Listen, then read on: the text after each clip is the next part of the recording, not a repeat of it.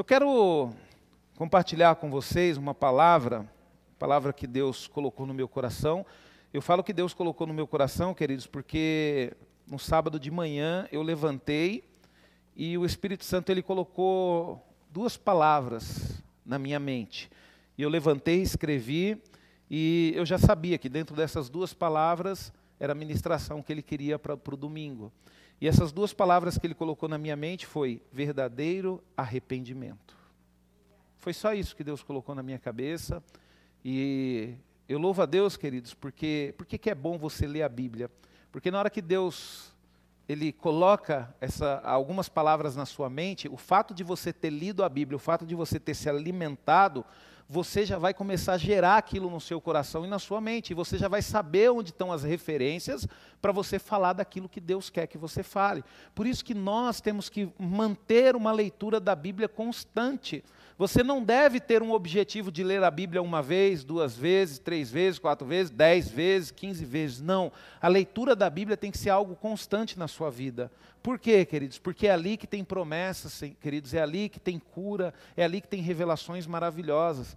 Então Deus, na hora que Ele gerou essa palavra verdadeiro arrependimento, veio a, a, dentro do meu coração para poder falar sobre isso, e eu dei um, um, um título para essa mensagem. Depois que eu a concluí, eu dei um título para ela. E eu coloquei o seguinte título: A primeira exigência para entrarmos no reino de Deus.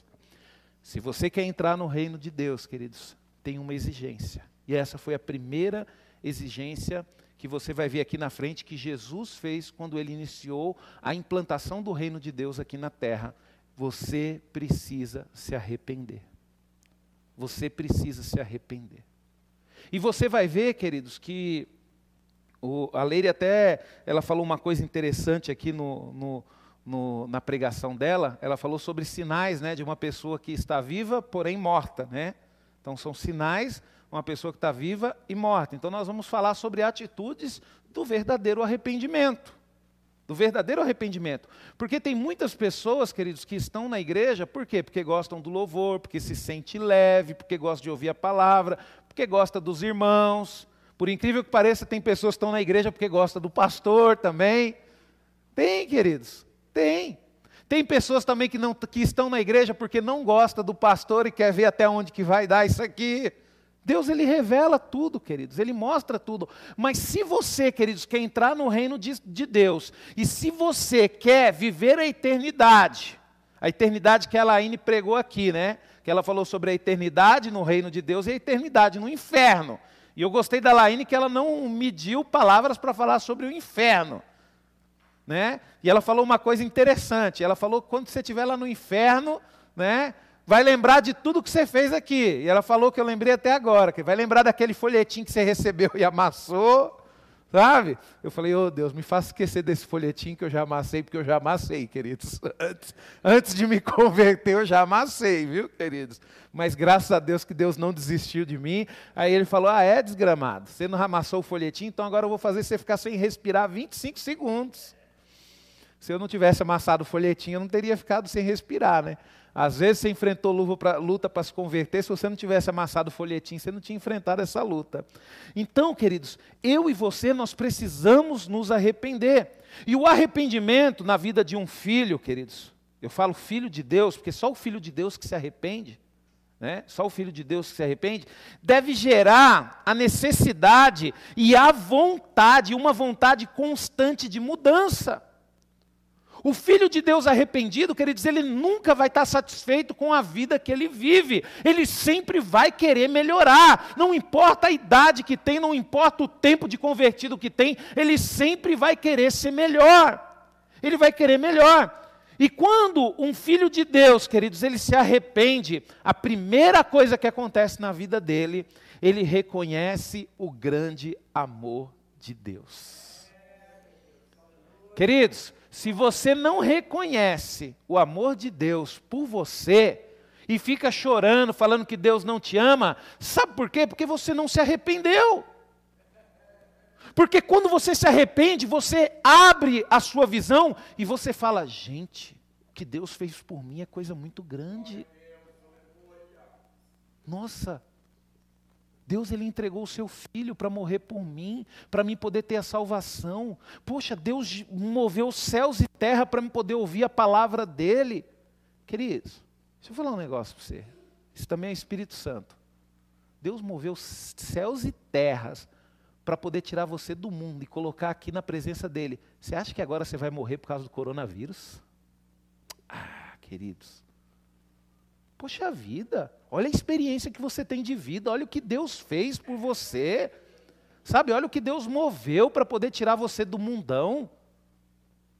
E agora você vai ficar com medo? Não, queridos, Deus tem um propósito. E quando você reconhece o amor de Deus, queridos, aí acontece uma coisa interessante. Quando você reconhece o amor de Deus, você, come, você começa a falar assim, ó. Sabe por que, que você gera a necessidade de mudança? Porque você cria dentro de você uma convicção de que você não é digno do amor dele. Você vai falar, Senhor, eu não sou digno desse amor, não. Queridos, até hoje, queridos, eu sinto isso no meu coração. E quando eu lembro de Jesus morrendo na cruz por mim, eu choro, porque eu falo, Senhor, eu não sou digno disso. Era para mim estar lá no seu lugar.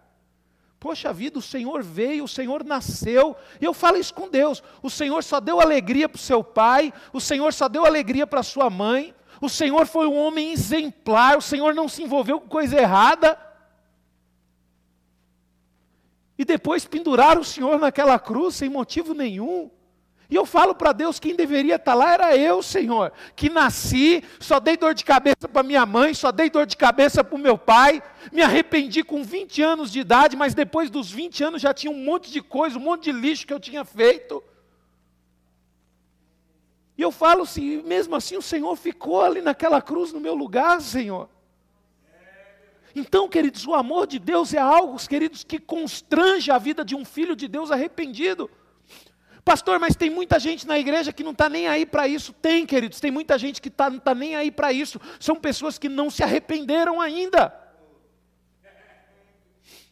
Abra sua Bíblia em Mateus capítulo 3. Mateus capítulo 3. Nós vamos ler do verso 1 ao verso 2. Estava conversando com o Emerson, né, Emerson? Conversando com o Noel, seu cunhado, né? Aí eu falei para ele contou a experiência dele com Deus. Eu falei, rapaz, Deus me fez só ficar sem respirar 25 segundos e eu nunca saí da presença dele. E Deus fez acontecer um negócio forte com você. Imagina o que, que você vai ser lá na frente, na presença de Deus, viu? Eu fico imaginando, queridos, porque ainda bem que foi só 25 segundos sem respirar, queridos. Mas se eu não obedecesse à voz de Deus, provavelmente Deus iria fazer outra coisa na minha vida, né? Então eu fico pensando, poxa, o que, que você vai esperar Deus fazer mais na sua vida para você abrir o seu olho e se entregar para Ele? Sabe? Às vezes você tem aquele pensamento, né? As pessoas têm aquele pensamento de, ah, eu vou para a igreja? Poxa, e o que, que eu vou fazer da minha vida? O que, que eu vou fazer para me divertir? O que, que eu vou fazer para isso? O que, que eu vou fazer para aquilo? Queridos, na igreja, queridos, é o melhor lugar do mundo para servir a Deus. Aqui a gente se diverte, aqui a gente é feliz, aqui a gente não tem consciência pesada. Qualquer coisa, se aprontar com o irmão, der uma mancada, a gente sabe que vai pedir perdão para ele, ele vai perdoar. Queridos, a melhor coisa que tem é servir a Deus, queridos.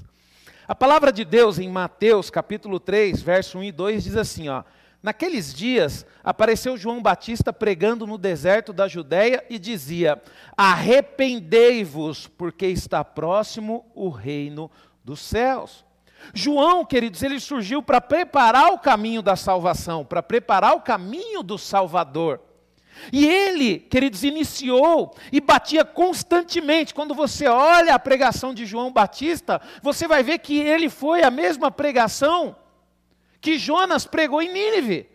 Jonas só tinha uma pregação, a mesma pregação de João. E quando você olha para a história de Jonas e você vê Nínive perdida a ponto de ser destruída por Deus, só tinha uma forma daquela cidade ser salva.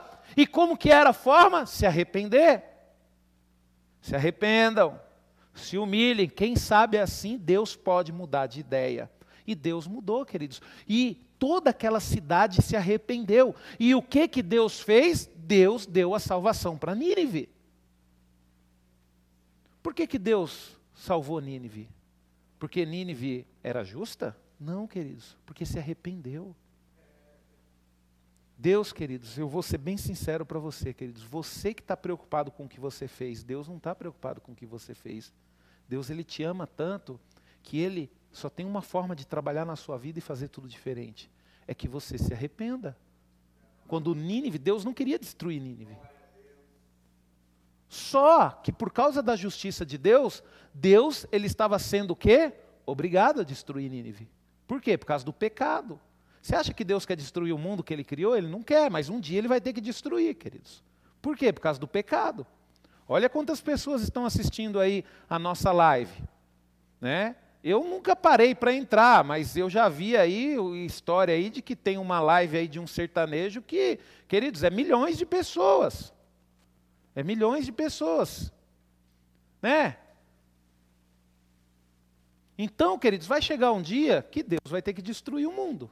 E Deus já sabe disso. Pastor, Deus já sabe disso já. Por isso que ele traçou um plano poderoso. Qual plano? O plano do arrebatamento, queridos. No dia que ele tiver que julgar o mundo, que ele destruir o mundo, ele vai tirar os dele, ele vai tirar a igreja dele. Então por isso que eu e você nós temos que ficar tranquilo, porque Deus, ele já preparou tudo, ele sabe de tudo. E depois de ver uma jovem, a Laine deve ter quantos anos, hein? A Laine, será que ela tem uns 21, né? 20, 19, 20, mais ou menos, né? Depois de ver uma jovem, queridos, de 20 anos pregar sobre vida eterna, Jesus está voltando. Jesus está voltando, porque que jovem de 20 anos, queridos, está preocupado com vida eterna, ele acha que nunca vai morrer. Jesus está voltando, queridos. Então, queridos, a forma que Deus tem para poder salvar a igreja, porque o mundo não tem como. Não tem como, queridos.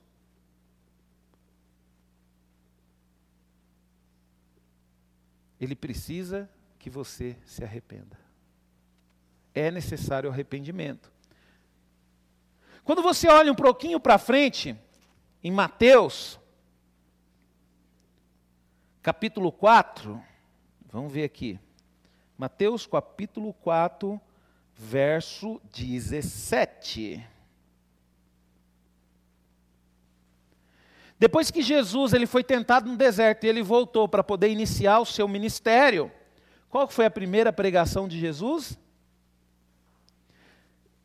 4,17: Daí por diante passou Jesus a pregar e a dizer: Arrependei-vos, porque está próximo o reino dos céus. Queridos, se Deus usou João Batista para abrir o caminho do seu reino, para abrir o caminho da salvação e do Salvador, e depois, através de Jesus, na sua primeira ministração, depois de ser tentado, Jesus iniciou a implantação do reino de Deus, falando: arrependa-se. Nós temos que dar atenção para isso.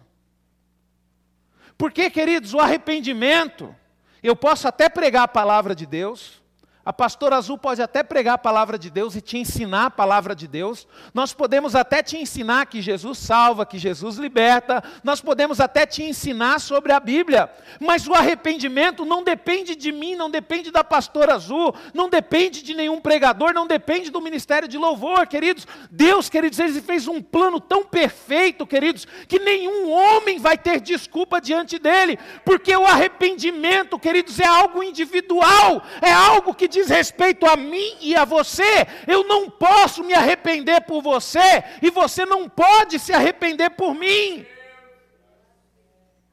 Aí você descobriu, né? Pastor, por que nada da minha vida vai para frente? Porque você não se arrependeu.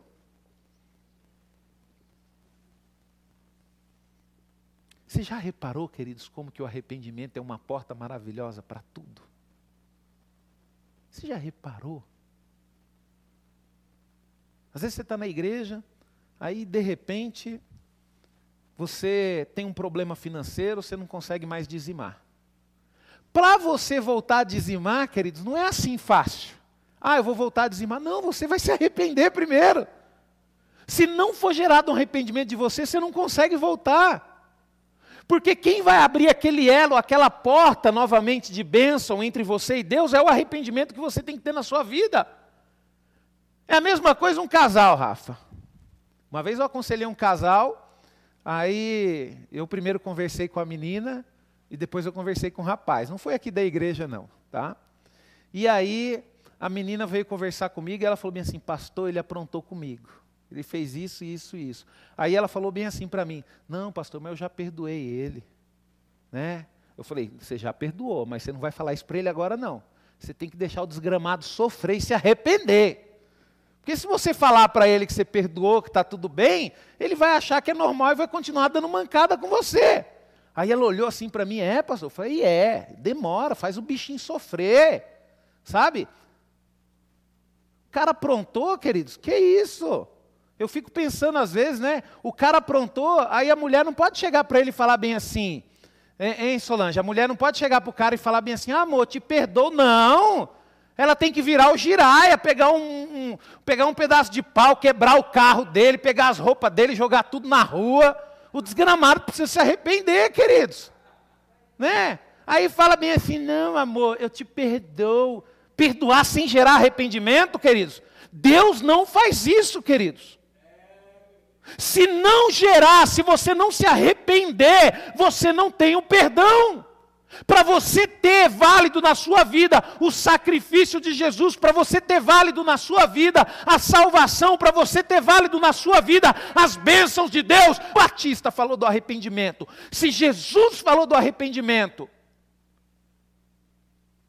se Jonas falou do arrependimento para Nínive, e a gente vê através do arrependimento vidas sejam salvas, significa que é algo que nós temos que levar a sério. Significa que não é brincadeira. Jesus assume seu ministério, queridos, de implantação do reino de Deus, iniciando com aquilo que é extremamente necessário para sermos aceitos no seu reino. Assim, Jesus faz a sua primeira exortação em público. Sabe qual era o ministério de Jesus, queridos? Exortação.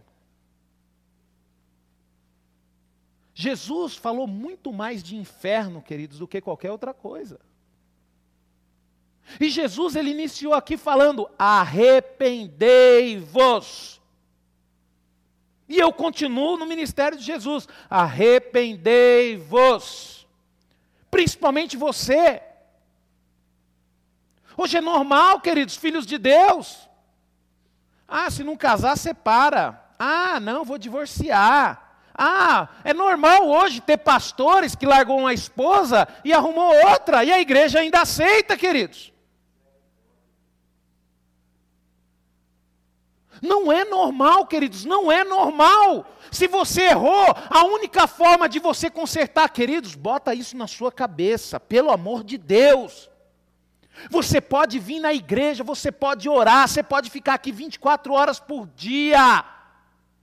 Deus não vai esquecer do seu pecado, e nem o diabo. A única forma, queridos, de você zerar aquilo com Deus e começar uma vida nova, sem peso na consciência, é através do arrependimento. Não tem jeito. Às vezes, queridos, você está vivendo uma vida de enfermidade, provavelmente você deu mancada com seus pais lá atrás e nunca pediu perdão para eles por causa disso. Por quê? Porque a Bíblia fala: honrar o teu pai e a tua mãe para que tudo te vá bem e os teus dias sejam longos na terra. Se você não honrar o teu pai e a tua mãe, significa que na sua vida nada vai bem e os seus dias não vai ser longos, você vai morrer cedo. Pastor, eu não tenho mais os meus pais aqui. Queridos, se você deu mancada com seu pai, chama o pastor aqui e fala: Pastor, eu quero que o senhor seja o meu pai agora. Ou às vezes você fala, pastor, mas você é muito novo, não tem problema não. Pega o irmão Clébio, pega o irmão Irineu aqui, chama eles na sala e fala, ó, oh, é o seguinte, tem uma missão para você, você vai ser o meu pai agora. E como é? Abraça, queridos, pede perdão. Você precisa fazer isso se materializar na sua vida física. Para quê, queridos? Para que possa Vilela falar assim, ó, você vai ser minha mãe agora. E peça perdão. Feche os teus olhos. Você fala, pastor, eu fiz isso? Fiz, queridos, na minha primeira semana de convertido.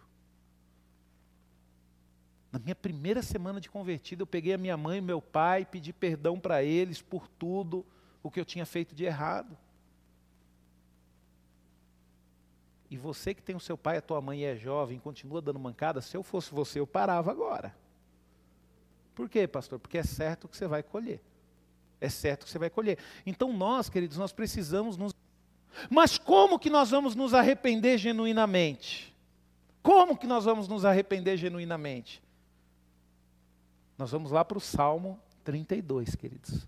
Lá é um lugar maravilhoso para explorar a natureza e o processo do profundo arrependimento. E lá nós vamos ver, queridos, alguns passos vitais para a gente poder se arrepender. Abra lá em Salmos que nós vamos ficar aberto agora até o final da ministração. Nosso Deus, o tempo passa rápido demais. Queridos, primeira coisa, queridos, que você tem que fazer para poder ter um arrependimento genuíno. Seja honesto a respeito da sua necessidade de arrependimento. Querido, se você não conseguir ser honesto a sua necessidade de arrependimento, querido, ser honesto com Deus, Senhor, ó, tá aqui as mancadas que eu dei. Tudo isso aqui, eu, não, mas essa daqui é muito forte. Ah, não, mas essa daqui eu tenho vergonha tem que ser honesto, seja honesto a respeito da sua necessidade de arrependimento. Olha o verso 2 aí do, do Salmo 32, que diz assim, ó: Bem-aventurado o homem a quem o Senhor não atribui iniquidade e cujo espírito não há dolo. Você só vai ser visto pelo Senhor dessa forma, queridos, e ter o direito do perdão dele, é se você realmente se arrepender, se você realmente for honesto com o seu arrependimento. Pastor, eu traí a minha esposa quando eu namorava com ela. Queridos, tem que se arrepender. Pastor, mas eu tenho medo, porque se gerar necessidade de eu confessar, tem que confessar. Não tem jeito, queridos. Você vai ter que ter o perdão. Quando você se arrepende, queridos, primeira coisa, você vai ter o perdão de Deus. Só que aí, queridos, você também tem que ter o perdão da pessoa a qual você deu mancada. Pastor, mas é difícil. Queridos, ninguém mandou você aprontar. Não tem jeito. Não tem jeito, queridos. Eu, quando a Débora, a gente estava trabalhando no curso de noivos, a gente encontrava casais assim, casais que estavam prontos para casar, só que um tinha dado mancada com o outro, no namoro.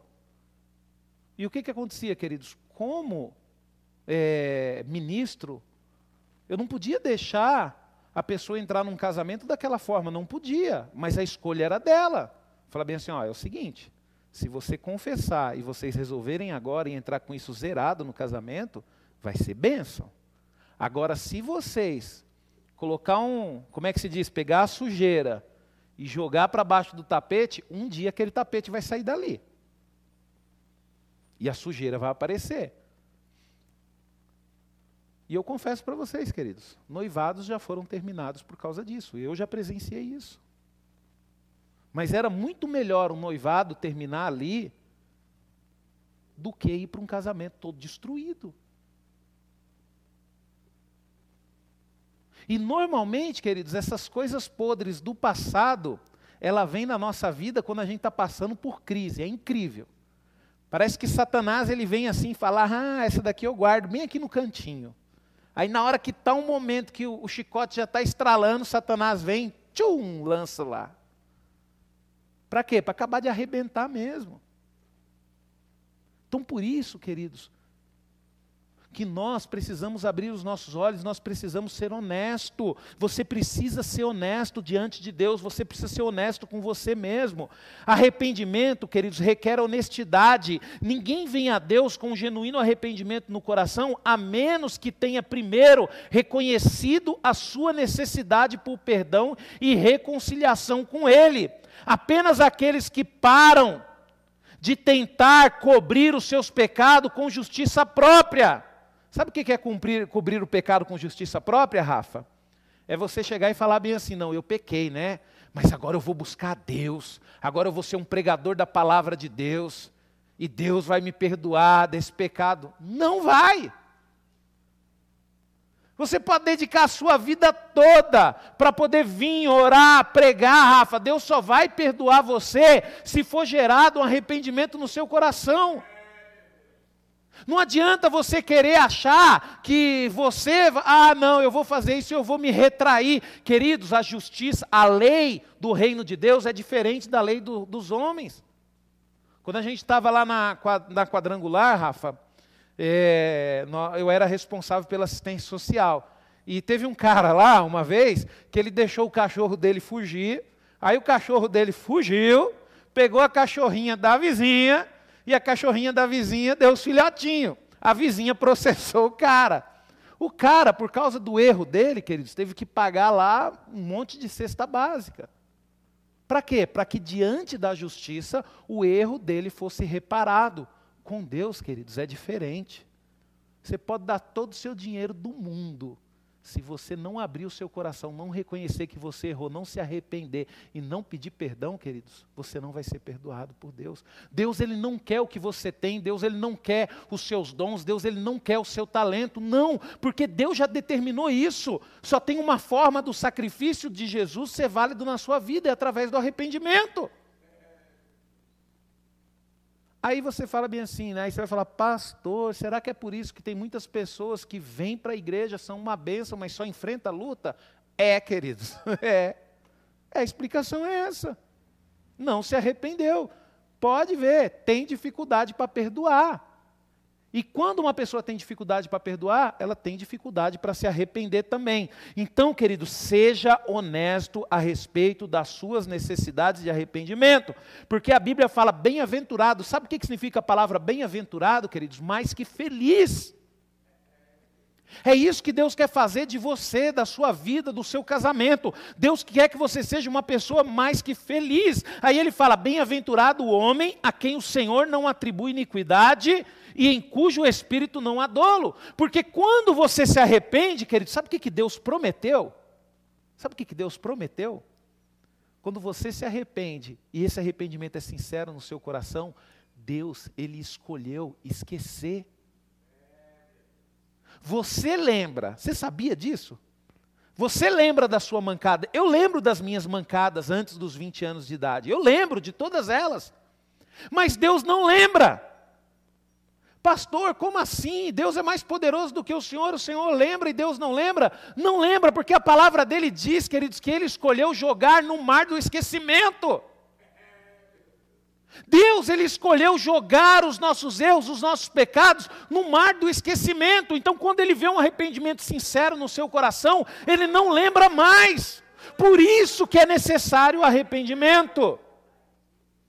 Outra coisa, queridos, que você precisa fazer reconheça o perigo do pecado e o prejuízo da culpa.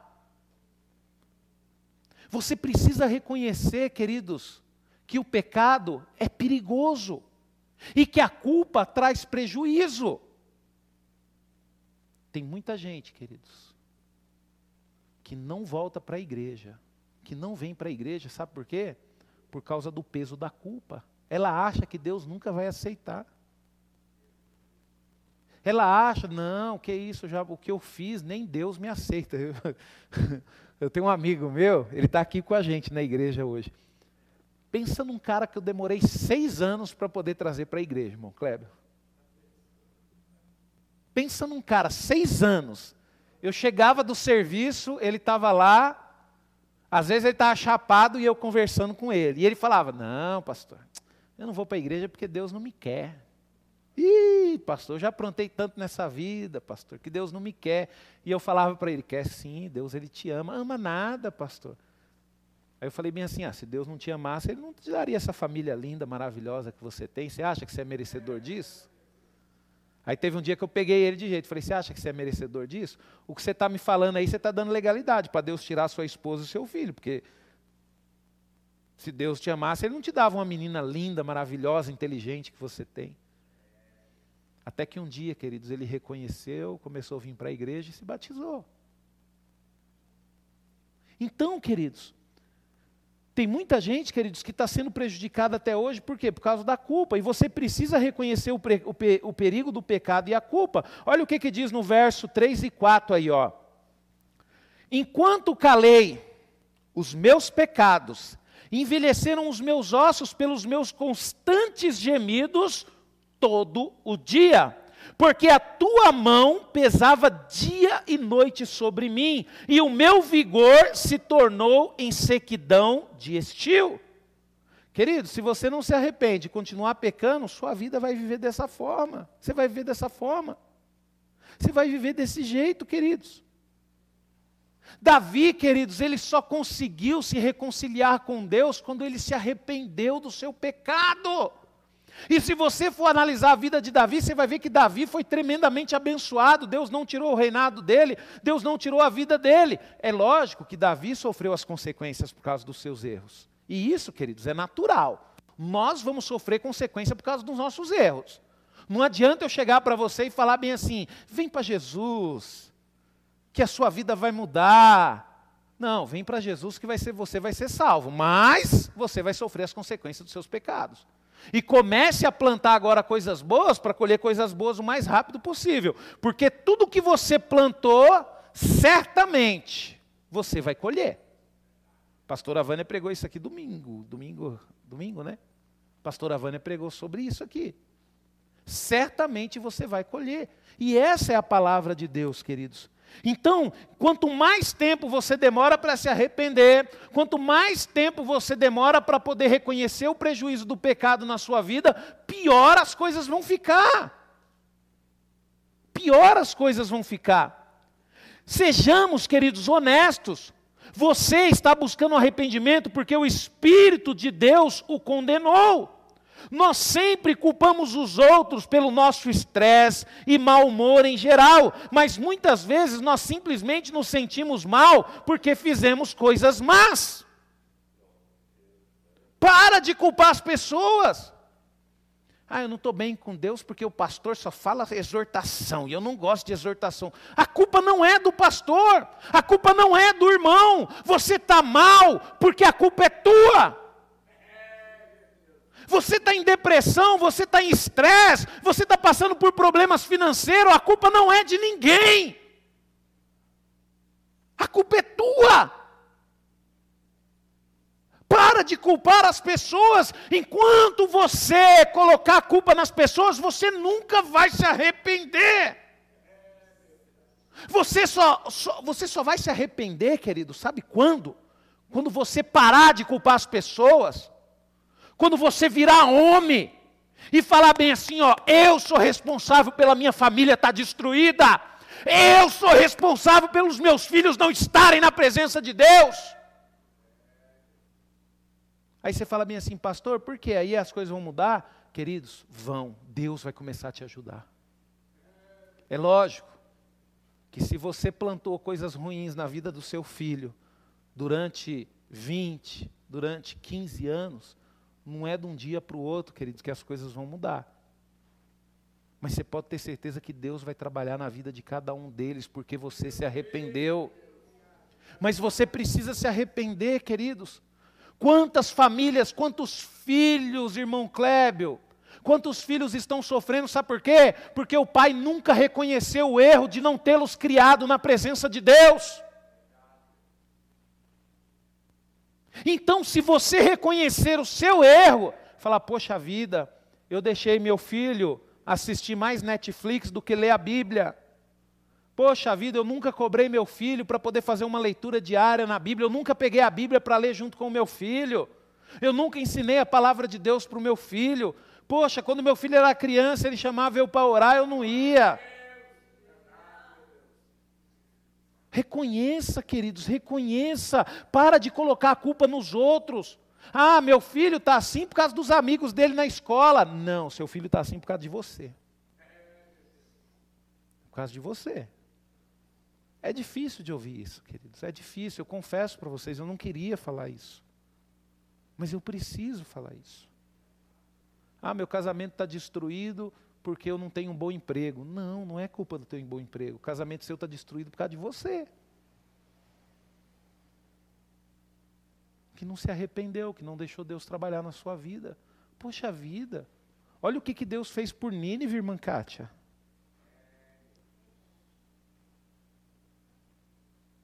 João, é, Jonas, queridos, ficou três dias pregando em Nínive. Sabe por que ele ficou três dias, queridos? Porque por causa do tamanho da cidade, ele demorou três dias para passar em todas as ruas da cidade. E João pregava assim: ó, arrepende-se, viu? Porque Deus vai destruir essa cidade.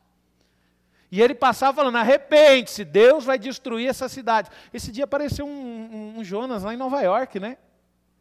Passou um homem lá, né? Um, um homem andando nas ruas vazias de Nova York, pedindo para o povo se arrepender. E Jonas andava, arrepende, porque Deus vai destruir essa cidade. Arrepende, porque Deus vai destruir essa cidade. Queridos, arrepende, porque Deus vai vir buscar a igreja dele. E só vai, queridos, só vai a igreja arrependida. Pastor, por que, que vai a igreja arrependida? Porque a palavra de Deus diz que todos pecaram. Ninguém é santo, queridos. Todos pecaram, queridos. Eu não vou para a igreja porque eu, sou, eu não vou subir porque eu sou santinho, porque eu nunca peguei, pequei. Eu vou subir, queridos, eu vou para o céu porque eu me arrependi dos meus pecados. Você vai para o céu, não é porque você é santinho, porque você é perfeito, porque você é um bom filho, não. Deus sabe quem você é e você também sabe quem você é. Você só vai porque você se arrependeu.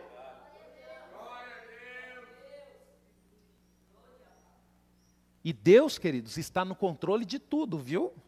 Apesar de ter pregadorzinho da internet aí falando que Deus não está no controle do coronavírus, Deus está no controle de tudo, viu? Quem está com medo de coronavírus é você, porque Deus não está. Deus não está. Deus, ele controla tudo, queridos. Vamos lá. Davi, queridos, ele descreve Ó, Davi, ele descreve sintomas físicos e emocionais associados a uma consequência de culpa. Olha só o que, que ele fala: enquanto calei os meus pecados, envelheceram os meus ossos pelos meus constantes gemidos todos os dias. Eu acho tão, eu fico tão bom, eu fico tão feliz quando a minha esposa olha para mim, ela fala bem assim: "Nossa, apesar de você se achar feio, né? Minha esposa fala na lata. Apesar de você se achar careca, barrigudo, aí ela fala bem assim, mas eu acho que você está muito melhor do que quando eu te conheci. O que, que é isso? É Deus, queridos. É Deus, tem outra explicação? Aí ela falou, porque eu, quando eu te conheci, você era feinho, viu? Eu falei, então por que casou comigo? Né? Por que casou comigo então, né? Se eu era feinho, né? né? Porque eu gostei de você. Então, queridos, nós devemos avaliar honestamente as consequências do nosso pecado. O que significa avaliar tanto consequências pessoais quanto o impacto que eles têm e continuará tendo nos outros. Eu lembro uma vez, queridos, que a gente estava aconselhando um casal lá em Minas. Eu e minha esposa era trabalhava lá no, no Ministério de Cursos de Noivos. E aí chegou um casalzinho lá que a gente estava aconselhando, né? E o cara chegou e veio conversar comigo. Então, né, irmão Rubens, você sabe como é que é, né, meu? Eu namoro, mas, pô, isso há, há o quê? Há 20, não, há 15 anos atrás, 16 anos atrás. É, mas eu não só namoro, né? A gente tem relacionamento sexual, desse jeito, queridos. E eu fiquei tranquilo, foi bem assim, rapaz, a decisão é de vocês, problema de vocês. Você está plantando, quem vai colher é você, não é eu. O que eu estou falando para você é o seguinte: se eu fosse você, eu parava agora, fazia um concerto com Deus e ia embora para o casamento. Aí, queridos, ele deu risada da minha cara. Você acredita, Rafa? Ah, mas eu não vou parar, não. Como é que eu vou casar sem conhecer, né? Eu falei bem assim: ó, você e a sua noiva, vocês decidem o que vocês vão fazer da vida. Queridos, Rafa, passou um ano e meio, quase dois anos, Rafa. Uma vez eu estou lá na igreja, eles casaram, e ele veio me procurar desesperado. Preciso conversar com você, irmão Rubens, que você me aconselhou lá no meu noivado e tal. Aí sabe o que, que o cara falou para mim, Rafa? Não consigo mais ter relacionamento com a minha esposa. Eu falei para ele, aí eu peguei, irmão Kleber, eu falei, ah, é. Como eu não sou Deus e não sou o Espírito Santo, que esquece. Eu falei, ué, mas me conta uma coisa aí. No namoro, o fogo não pegava? Pegava. Não era bom? Eu falei, então. Porque quando você estava namorando, Satanás ia lá e ó, assoprava o fogo, filho. Só que aí, quando você casou, você deu legalidade para ele vir jogar um iceberg em cima. Agora só tem uma forma, cara. Pede perdão para Deus, vai para os braços de Deus e se Deus te perdoar, porque se fosse eu não perdoava, porque você riu da minha cara, se Deus te perdoar, quem sabe você volta. Sem brincadeira, irmão Kleber, um menino de 23 anos de idade. Queridos, é consequência. O próprio Davi, ele fala: enquanto calei os meus pecados, olha só, enquanto calei os meus pecados, envelheceram os meus ossos. O que é envelhecer, irmão Kleber? É enfraquecer, uai. Ué, né, Rafa? Que calou o pecado no noivado, não quis confessar para Deus. Mesmo com 22 anos de idade, enfraqueceu os ossos do menino. Já era, filho. Nem Viagra mais resolve o problema. Queridos, nós temos que atentar para isso, queridos. A palavra de Deus é isso.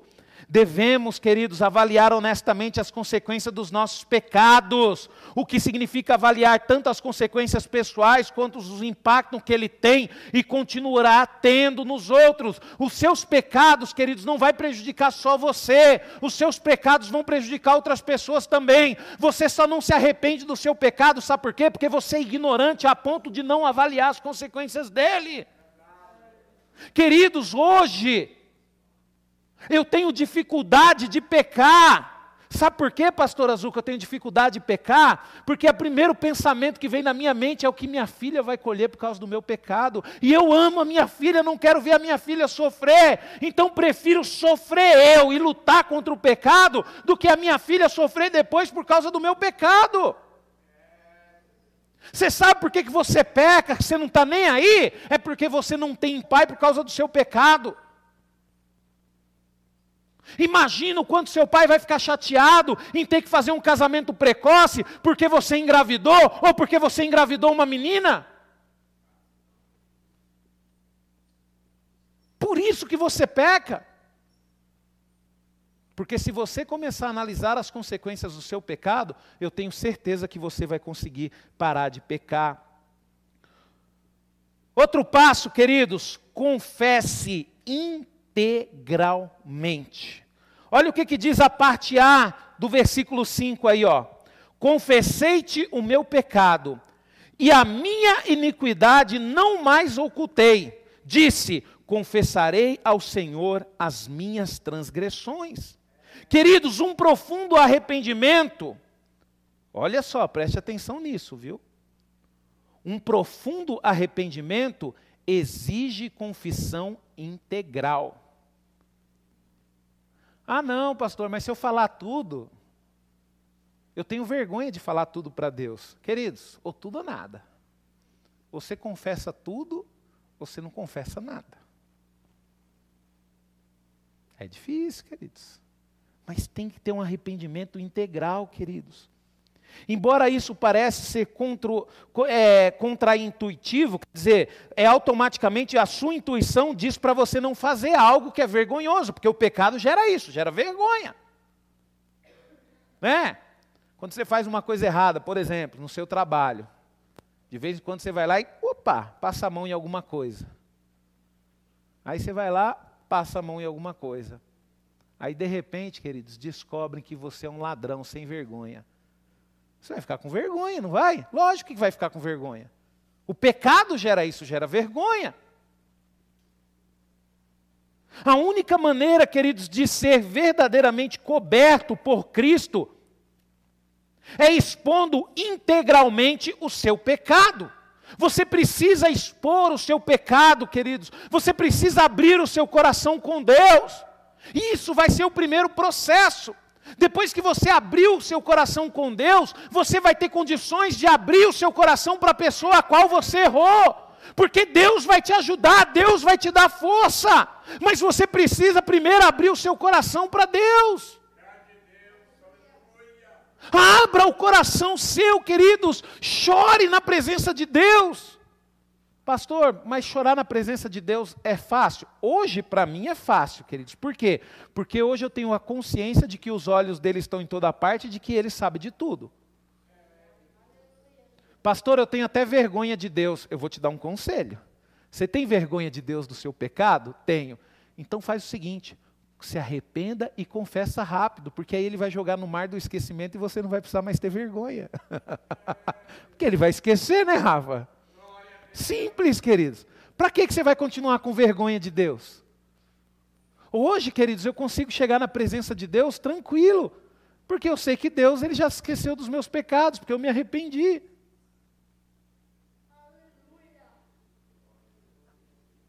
Aí eu fico pensando numa coisa, né, queridos? Eu não sei pelo menos eu não vi na Bíblia, pode ser que eu veja isso na Bíblia, né? Eu vi a Laine falando que quando você for para o inferno, né? Espero que vocês não vá para lá. Vai lembrar de tudo. Mas eu acredito, queridos, eu acredito que no céu nós não iremos lembrar. Por quê, queridos? Porque eu acredito que nós vamos viver a essência de Deus. E se Deus optou em lançar no mar de esquecimento, eu acredito que no céu também. Eu acredito, queridos. É o que eu acredito. A Bíblia não fala, é o que eu acredito.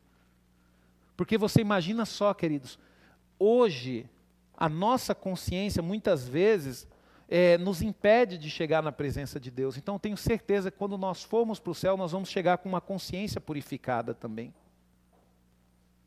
Pelo menos eu penso nisso, queridos.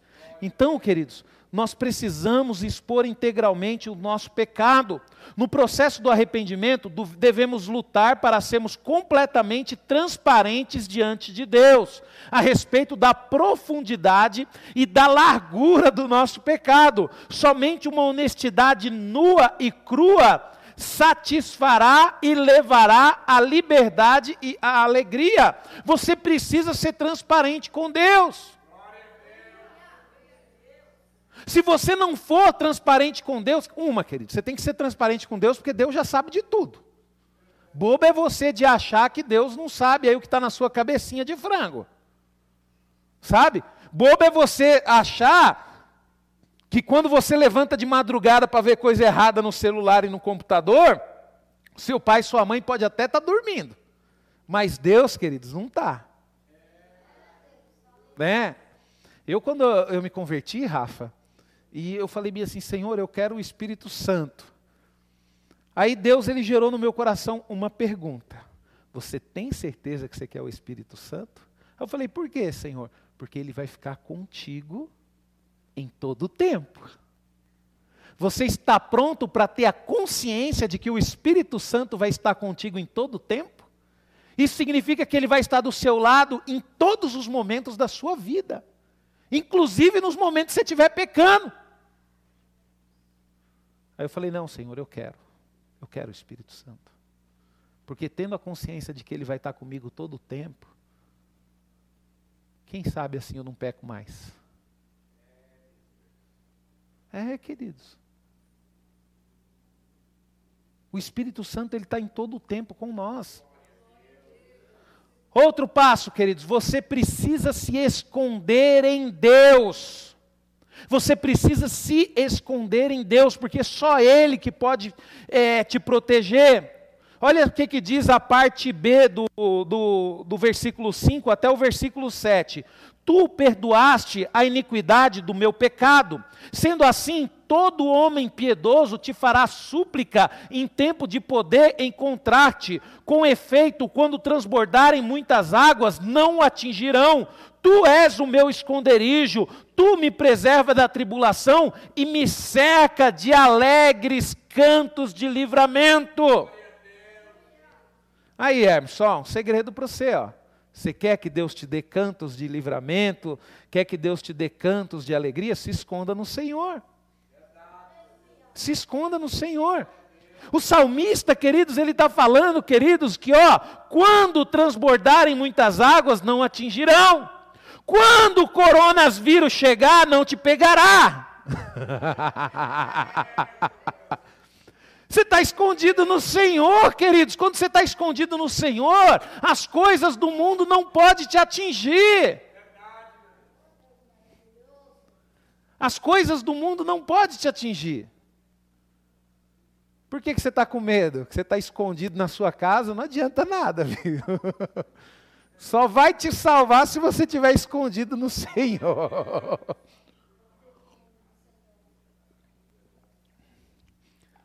Porque se um ventinho da rua, queridos, pegar um vírus no ar e soprar para dentro do seu nariz, já era. Sabe, o vírus vai precisar de três segundinhos para poder resistir até chegar ao seu nariz.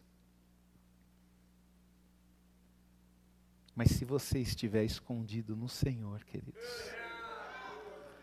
nada vai te atingir. Nada vai te atingir. Isso me faz lembrar, queridos, de Adão e Eva.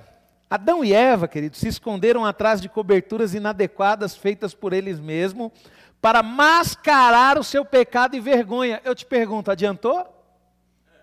Adiantou Adão e Eva se esconder lá?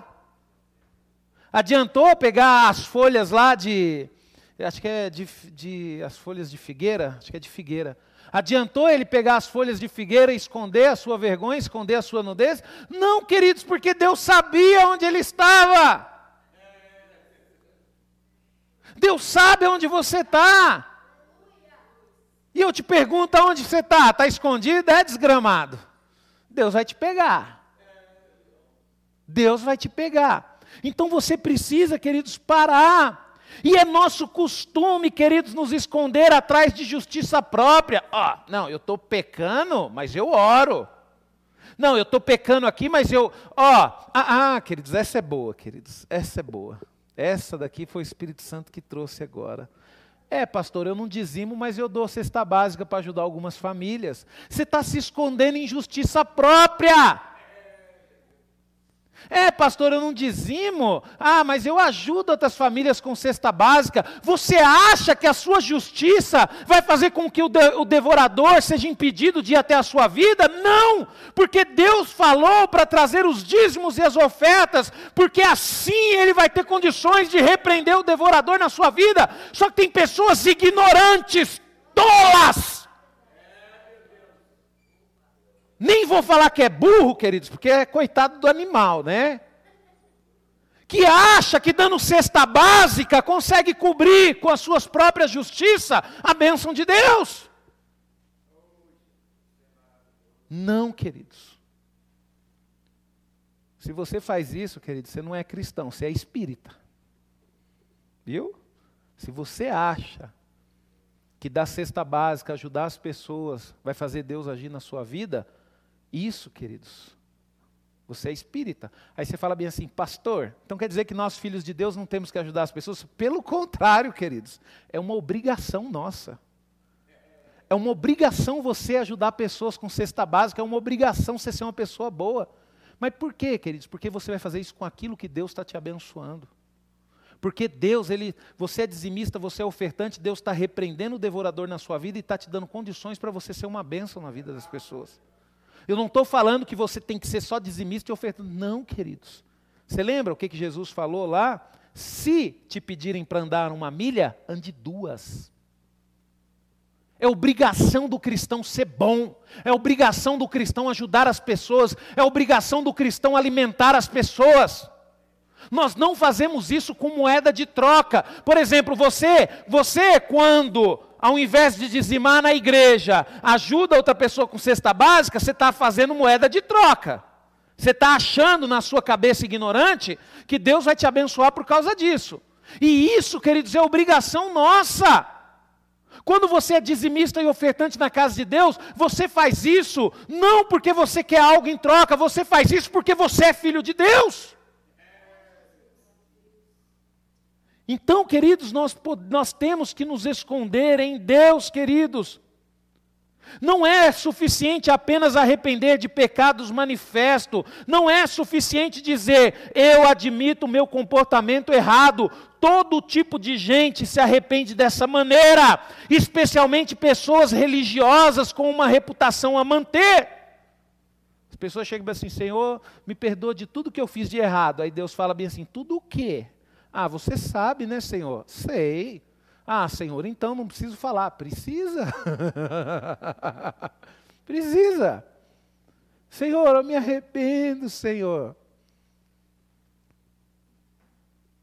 Eu lembro que um dos pecados que eu cometi contra minha mãe, um dos pecados que eu cometi contra minha mãe, quando eu era criança, queridos, minha mãe trabalhava, ralava para sustentar a casa de vez em quando eu ia lá na bolsa dela e pegava um dinheiro para poder comprar bombinha para estourar a caixinha de luz dos vizinhos.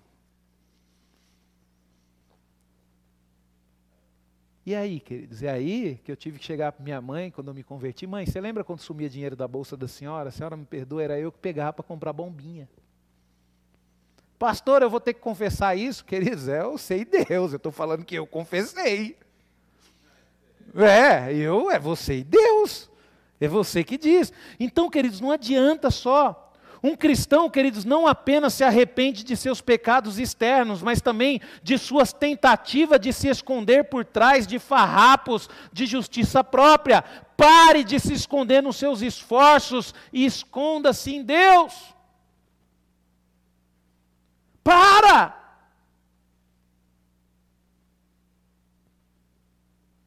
Deus, além de te perdoar, queridos, Ele quer usar você como um instrumento de vida na vida de outras pessoas.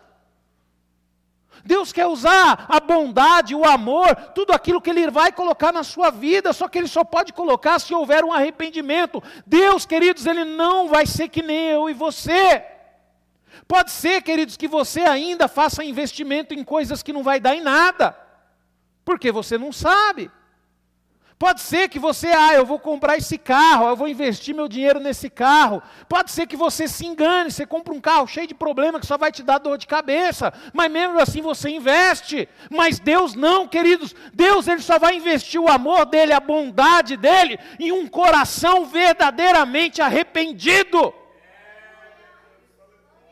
Porque a partir do momento que você se arrepende, pastor, então, quando tem aquela gente ruim na igreja que não ajuda ninguém, que não faz nada, que só pensa nele, é porque não se arrependeu e Deus não investiu a sua bondade e o seu amor nela?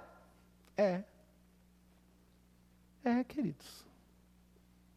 Então eu não posso ficar com raiva do irmão, né, pastor? Não, você tem que ficar com dó dele.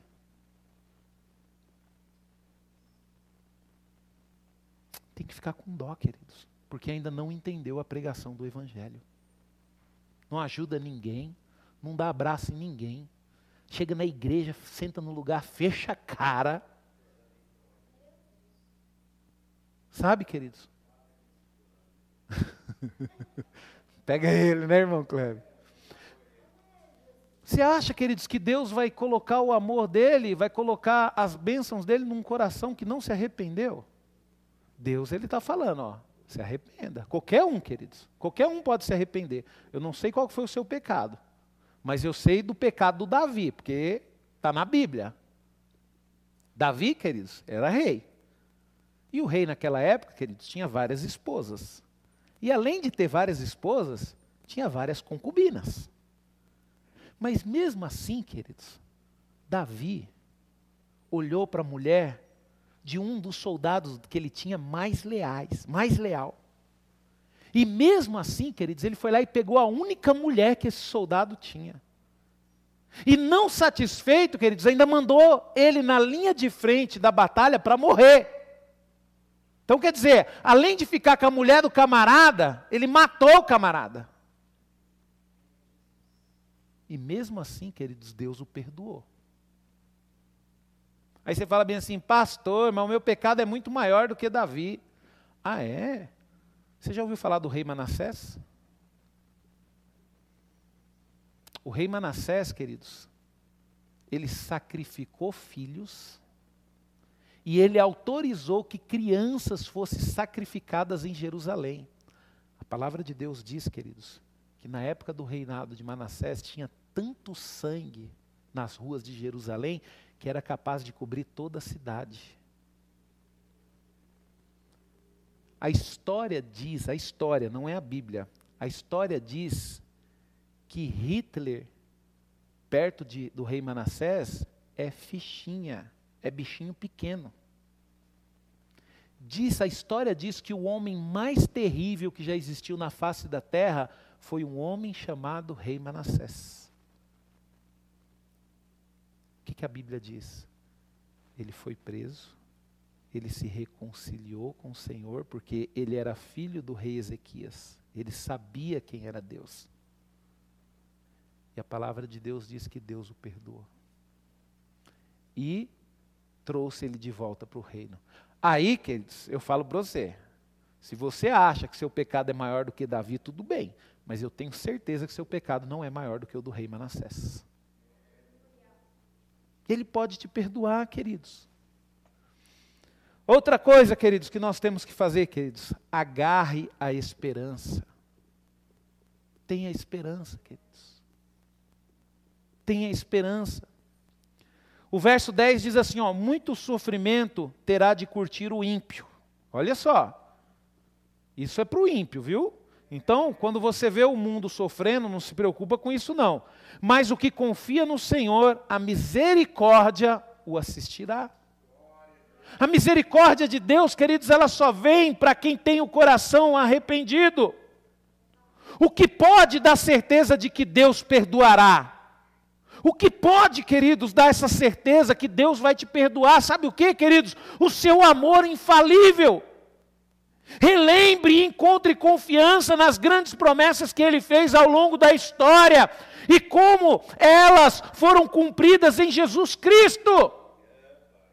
Queridos, homens que pecaram e Deus fez promessa a esses homens, e essas promessas foram cumpridas em Jesus Cristo. Deus cumpriu a promessa, queridos, e quando Deus cumpriu a promessa, Ele trouxe a palavra de arrependimento.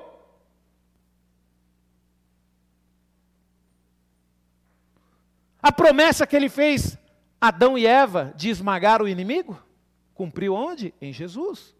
Ele prometeu lá no início, queridos. Adão e Eva ali, todo envergonhado, arrebentado por causa do pecado. E você sabe por que, que Adão e Eva saiu do jardim do Éden? É simples. Eles não se arrependeram. Deus foi obrigado a colocar eles para fora do jardim do Éden.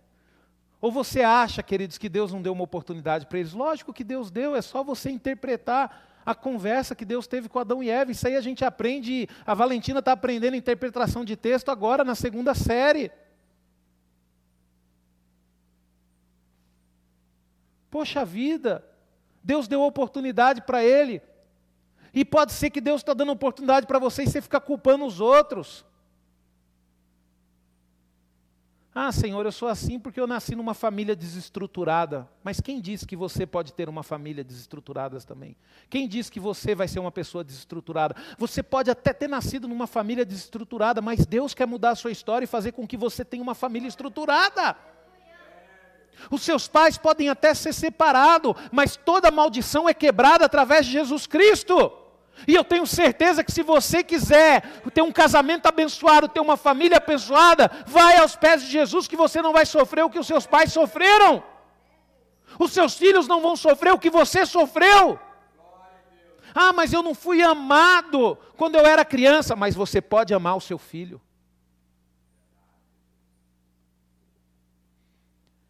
A promessa, queridos, que ele fez a Abraão de levantar e proteger um povo, de fazer de Abraão uma grande nação. A promessa, queridos, que ele fez a Moisés de providenciar um caminho a qual os seres humanos pecadores possam se relacionar significativamente com Deus Santo. Vou pedir para o pessoal do louvor vir aqui. Enquanto isso,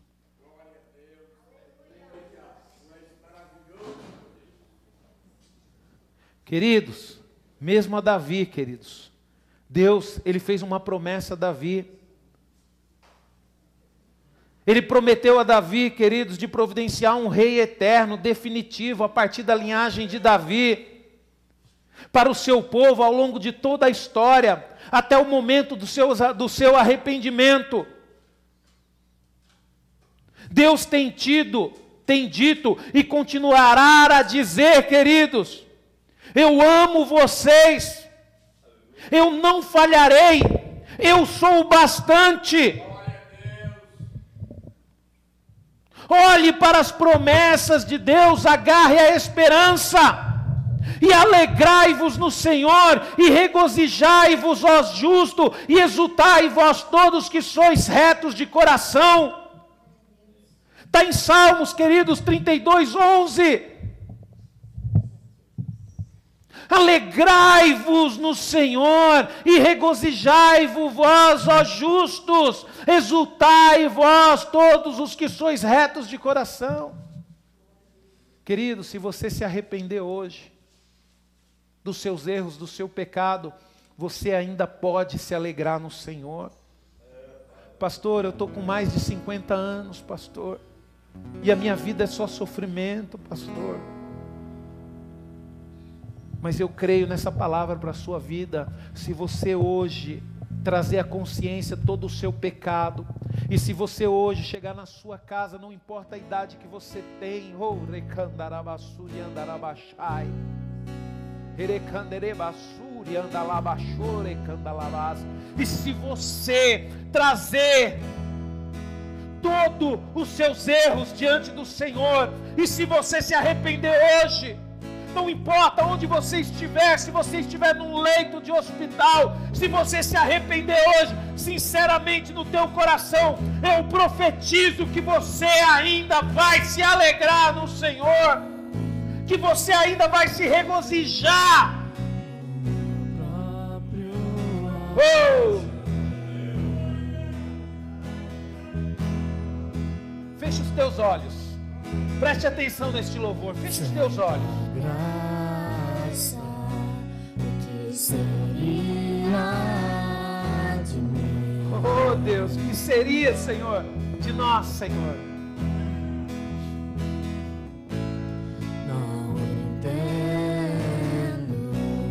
o meu próprio agir. Oh Senhor, oh Senhor, que haja arrependimento, Senhor. Graça, o que seria de mim? Seria de nós sem a tua graça, Deus. Pois o bem que eu quero fazer não faço, e o mal que eu não quero sim acabo cometendo. Peça perdão a Deus. Ele sabe.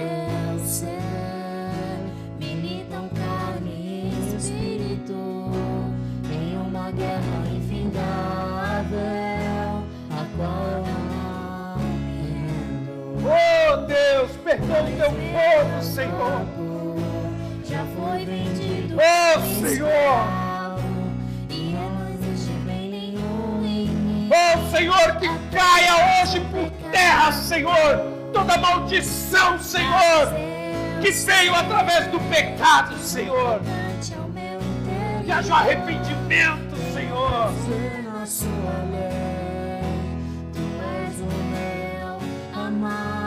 Se arrependa, querido. O Espírito Santo está aqui. Eu quero ser a sua casa. Ainda há tempo de você se arrepender.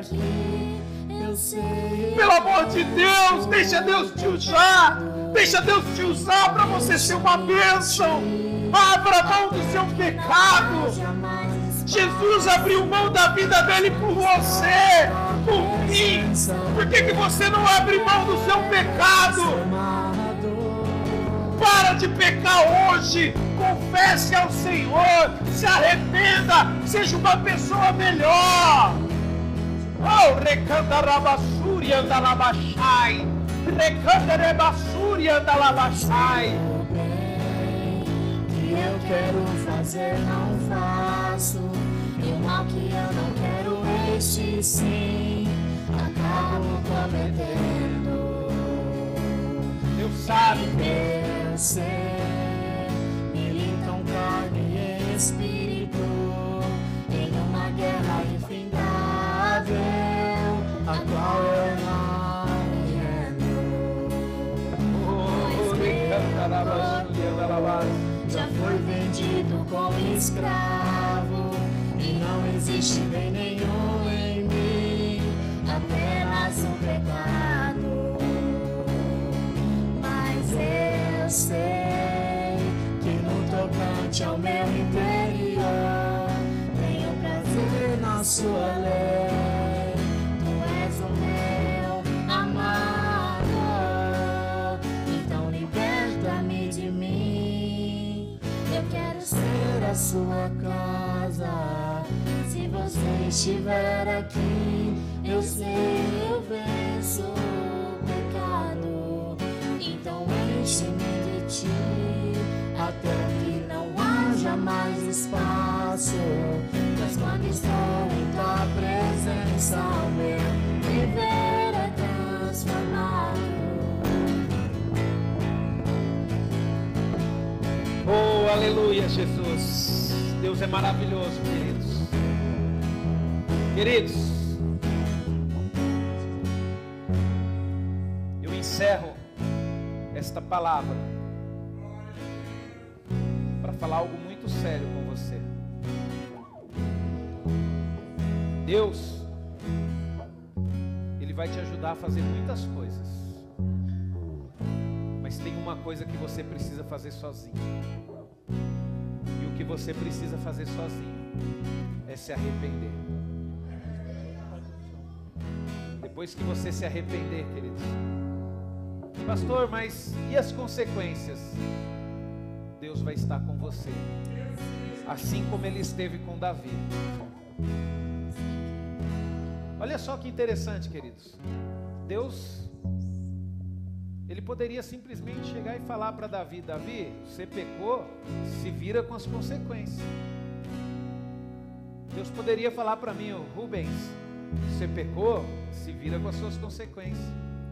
Mas Deus ele é tão amoroso, queridos, que um dia ele falou para mim: Filho, eu vou estar com você.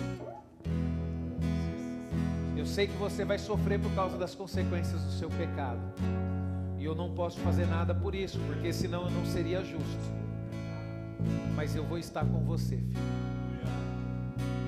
Então, queridos, se arrependa e receba a presença de Deus na sua vida. Amém?